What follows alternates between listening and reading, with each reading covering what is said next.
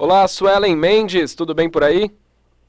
Tudo ótimo, Lucas, e com você? Tudo jóia também. Suelen, essa época do ano muita gente vai viajar, tá de olho aí em pacotes de viagens, mas tem que ter atenção também aos direitos né, que o consumidor tem quando adquire um desses pacotes, né? Exatamente. É uma época que todo mundo quer se divertir, pensar, né? Então tem que ter muito cuidado para não cair em cilada e a, via a viagem de férias não virar um grande problema, né? Com certeza, imagina. E aí, o que, é que deve ter atenção é, quando chega na agência ou no site, né?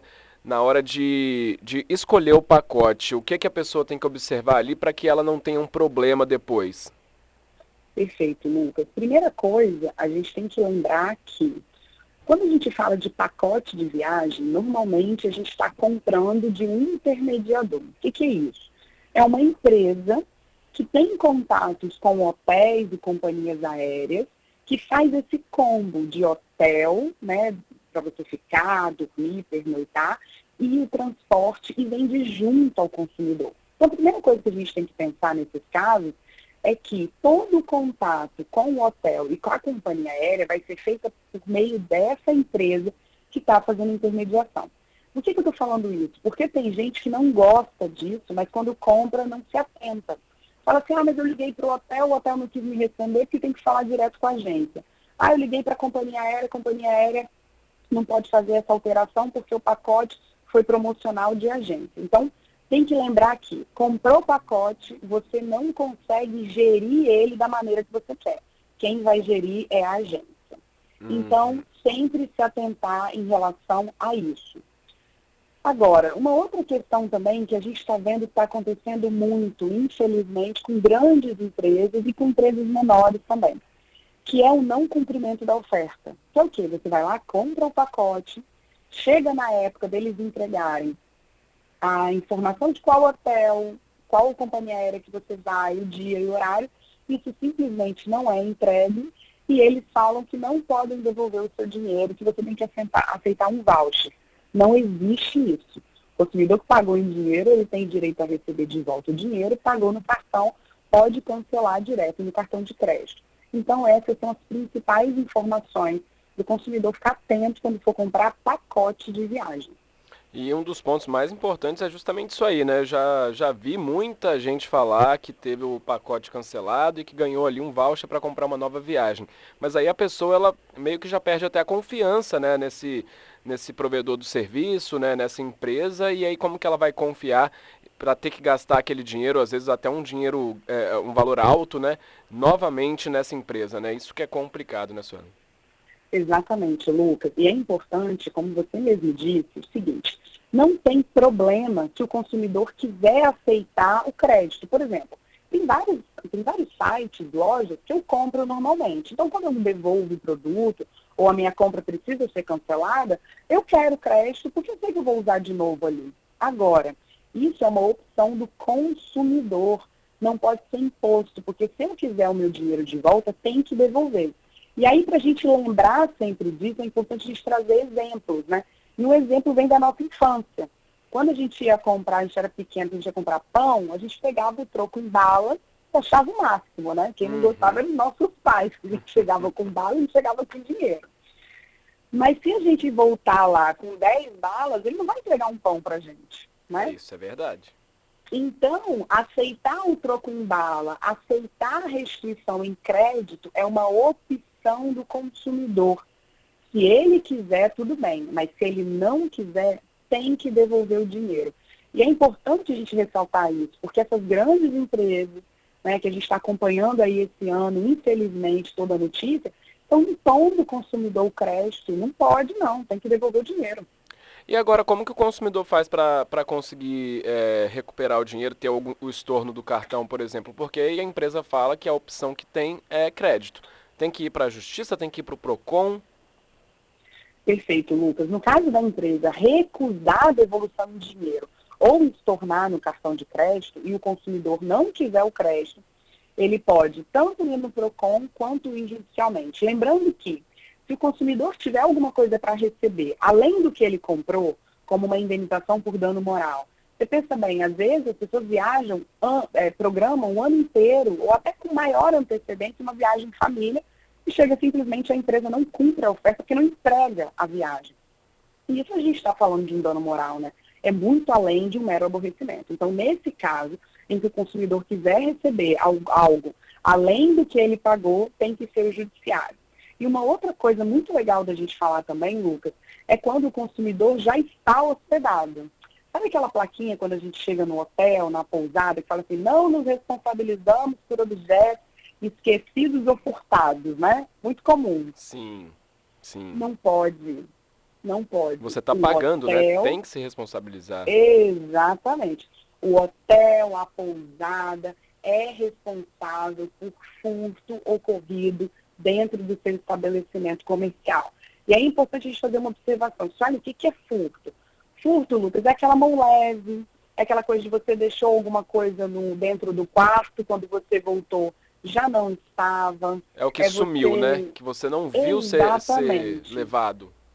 Exatamente. Não é a questão do roubo, né? Que muitas pessoas confundem, que é aquela pessoa que chega com uma faca, com uma arma, te ameaça, e aí muitas vezes você tem que entregar o objeto em decorrência dessa grave ameaça, né? Não, o furto você nem vê. Quando você vê, a pessoa já foi. É o famoso mão leve mesmo.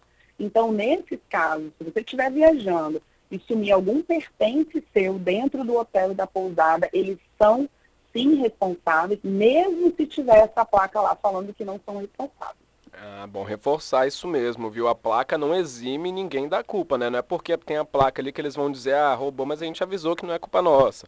Não, vai para a justiça, vai para o PROCON que eles têm que se responsabilizar mesmo, né? Exatamente, porque é o risco da atividade, né? Se ele tem várias pessoas trabalhando para ele, está dentro do local do, do, dele, né, que ele explora economicamente, ele tem, ele é responsável por tudo que acontece ali, inclusive essa questão do sumiço, do desaparecimento de pertences uhum. Suelen, agora eu já vi alguns pacotes de viagens, por exemplo, que é, você compra com data flexível. E aí, é, geralmente saindo de Rio, São Paulo, né, desses principais aeroportos do país, é, mas aí você tem que ter uma flexibilidade de geralmente 24 ou 48 horas para o, o início do pacote e o término também. É, isso pode, porque, por exemplo, quem não está nessas nessas cidades, né, nesses principais pontos aí de onde saem a maioria dos voos, vai ter que ter um voo de Vitória para essa, essa região, por exemplo. E aí como que a pessoa se programa? Como que acontece? Isso, como que funciona é, é, esse tipo de pacote? E é permitido? É legal? Perfeito. Muito legal sua pergunta, porque é uma das dúvidas e normalmente as pessoas não se atentam a isso. A gente começou falando de problemas, né, do, dos pacotes de viagem, mas é é interessante a gente falar também que pode dar certo. Eu, inclusive, já comprei muito pacote, já viajei muito de pacote, e eu defendo os pacotes, né? Mas a gente tem que ficar atento em relação a isso. A primeira atenção é justamente isso que você falou, ver de onde está saindo o seu voo. Porque a pessoa está aqui em Vitória, às vezes ela compra um pacote saindo de São Paulo, Confins, Rio de Janeiro, e ela não se atenta que ela precisa se deslocar até lá. Então, primeira coisa, ver e confirmar a observação do local de partida, de saída do seu meio de transporte. Porque a responsabilidade do consumidor de chegar até lá é exclusiva dele.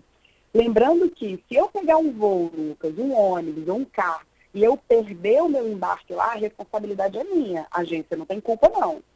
Agora, se isso acontece dentro de um voo que ela me disponibilizou, a culpa é dela. A outra questão que você trouxe também de informação da agência do, do pacote de viagem também é muito importante. Por quê? A gente precisa analisar todo o contexto do pacote que a gente comprou. Considerando regras de transporte, local de saída, local de chegada e também de horário. Isso é responsabilidade do consumidor, não do pacote de viagem. Agora, a agência tem que entregar todas as informações com antecedência. E, por último, normalmente eles pedem a, a data flexível justamente para que ele possa te entregar. Mas isso tem que estar tá escrito de maneira que o consumidor entenda antes de cobrar, para que ele consiga se organizar.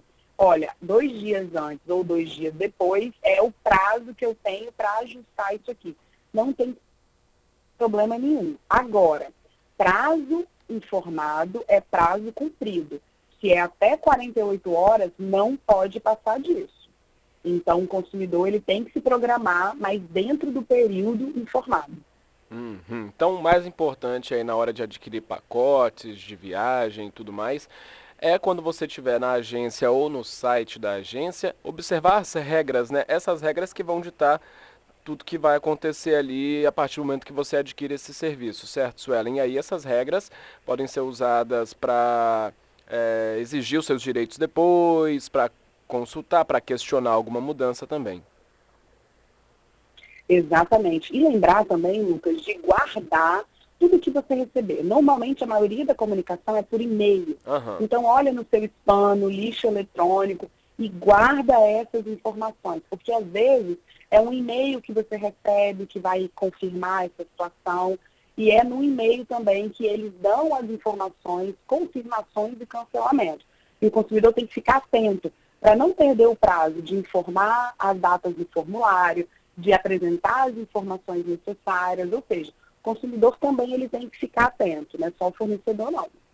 Beleza, Suelen Mendes, para a gente finalizar, deixa aí seus arrobas para o ouvinte te encontrar também nas redes sociais. Perfeito, Lucas. Eu tenho Instagram, Suelen Almendes, um site, suelenmendes.com.br e um podcast Eu Desconquista. E tem todas as nossas conversas lá para os consumidores que quiserem ouvir durante as férias, né? a gente está falando de férias, então pode ouvir a gente nas férias também. Isso aí. Suelen, abraço, até semana que vem. Até semana que vem, Lucas.